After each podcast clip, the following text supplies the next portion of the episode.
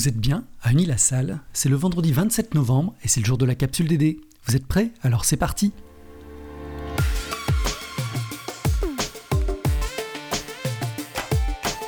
La capsule DD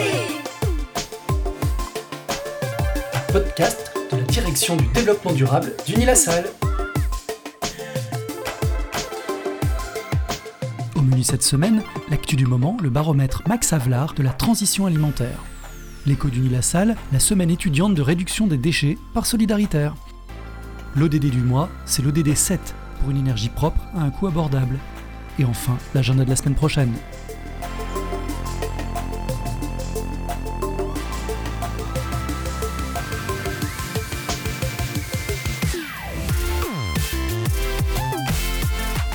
Mardi 24 novembre, Max Alvar France et Opinionway ont publié leur deuxième baromètre de la transition alimentaire. L'un des objectifs était d'étudier l'impact de la crise du Covid-19 sur notre mode de consommation. Et il semblerait qu'elle ait permis des prises de conscience nouvelles sur l'importance d'une consommation alimentaire responsable. Effectivement, Geoffroy, puisque 73% des Français ont davantage envie de consommer responsable. 62% d'entre eux reconnaissent que la crise leur a fait prendre conscience de la nécessité d'avoir des comportements plus vertueux, comme limiter les emballages, acheter local ou équitable. La période de confinement a aussi été l'occasion pour 66% des Français de se rendre compte qu'il était possible de limiter leur consommation. Il semblerait également que les Français aient des envies de local, avec une nette progression des lieux de proximité. Tout à fait. 78% des Français sont favorables à une consommation 100% locale. Les anciennes généralistes restent l'endroit privilégié pour réaliser ces achats alimentaires responsables. Toutefois, 51% des Français s'approvisionnent désormais sur les marchés, 27% se rendent dans les magasins bio et 27% se fournissent directement chez les producteurs. L'achat de proximité représentant un gage de qualité des produits. D'après le baromètre, quels sont les freins pour le passage à une consommation responsable? Le prix constitue toujours le premier critère d'achat des courses alimentaires pour 59% des Français.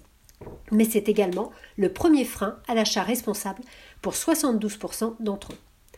Par ailleurs, 70% des Français interrogés estiment que consommer des produits responsables demande trop d'efforts et de changements au quotidien. On note que le vrac, pourtant plébiscité par les consommateurs pour sa lutte contre le suremballage et le gaspillage alimentaire, a pâti de la crise sanitaire. 39% des Français ont limité ou abandonné cette pratique. La crise a été l'occasion pour 58% des Français de prendre conscience du nombre de produits importés que nous consommons régulièrement. Chocolat, riz, café, banane ou thé. Mais 67% des personnes interrogées se sentent incapables de se passer de café et 73% n'envisagent pas de faire une croix sur le chocolat. Et d'ailleurs, le baromètre souligne également le rôle du consommateur. Oui, le consommateur veut agir et faire bouger les lignes. 90% des Français attendent des entreprises du secteur alimentaire qu'elles proposent davantage de produits responsables. Et bien évidemment, l'enjeu majeur pour les Français reste le soutien aux producteurs et aux agriculteurs.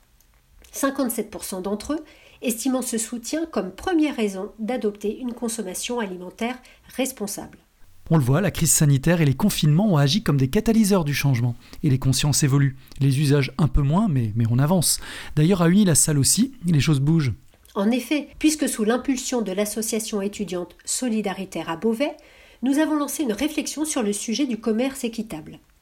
À ce titre, les trois campus ont constitué un dossier de candidature pour le label École de commerce équitable. Nous ambitionnons de développer une offre de produits issus du commerce équitable pour les salariés et les étudiants de nos campus.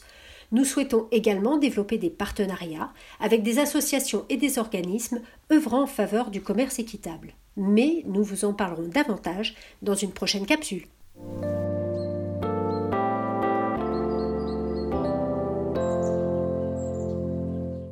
Cette semaine, nous sommes avec Valériane Vilco, qui est responsable de la communication dans l'association solidaritaire du campus de Beauvais. Peux-tu nous présenter le projet de solidaritaire de cette semaine? Solidaritaire participe cette semaine à la Semaine européenne de la réduction des déchets. Donc tout au long de la semaine, avec l'équipe de communication, au niveau d'Instagram, nous organisons des quiz en story avec des réponses qui sont ensuite euh, adaptées au quiz. Nous organisons également des séances pour poser des questions et on attend vos réponses. Par exemple, nous avons posé la question Selon vous, en quoi pouvons-nous transformer les bouteilles en plastique recyclées? On essaye euh, également de diffuser les actions de d'autres organismes et de d'autres écoles engagées dans l'environnement et qui participent à la semaine de la réduction des déchets. Et y a-t-il un moyen de suivre les actualités de Solidaritaire? Oui, vous pouvez nous suivre sur nos réseaux sociaux, notamment sur Instagram et également sur Facebook. Donc vous tapez juste Solidaritaire Unilassal. Très bien, merci beaucoup. Merci.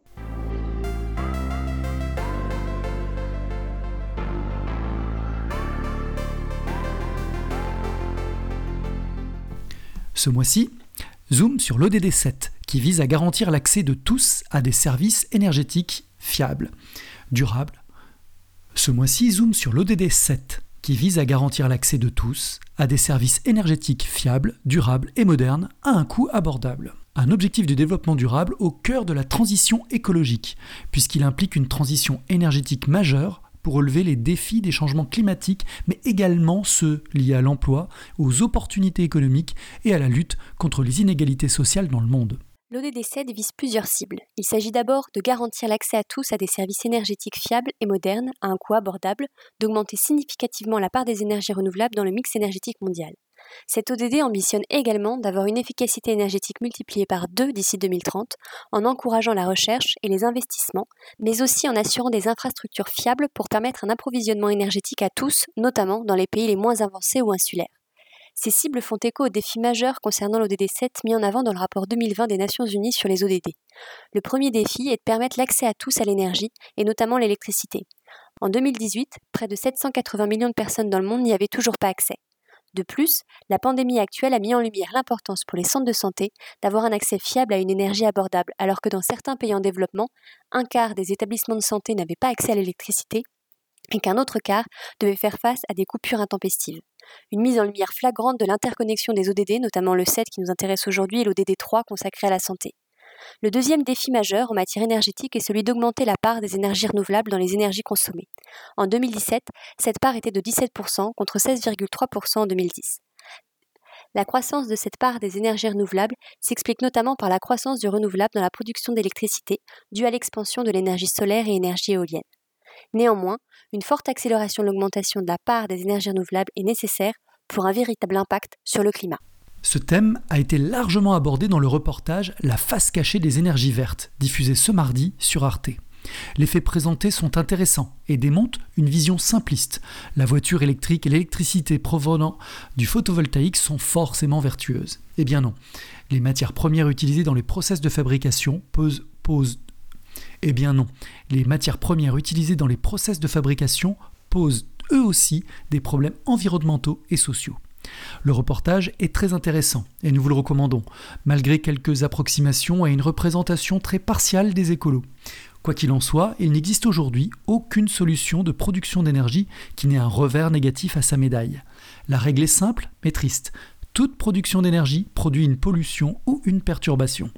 L'enjeu est donc de réduire nos usages énergétiques et de retenir les productions dont nous sommes capables de gérer les externalités.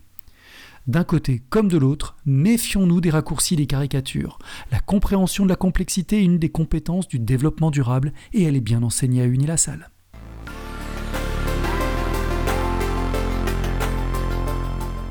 Lundi, Unilassal dépose trois dossiers pour candidater au trophée des campus responsables. Un dossier sur le projet Guide Babine de Beauvais, un deuxième sur le dispositif des référents de développement durable des associations étudiantes et un troisième sur les résidences des carrières de Beauvais.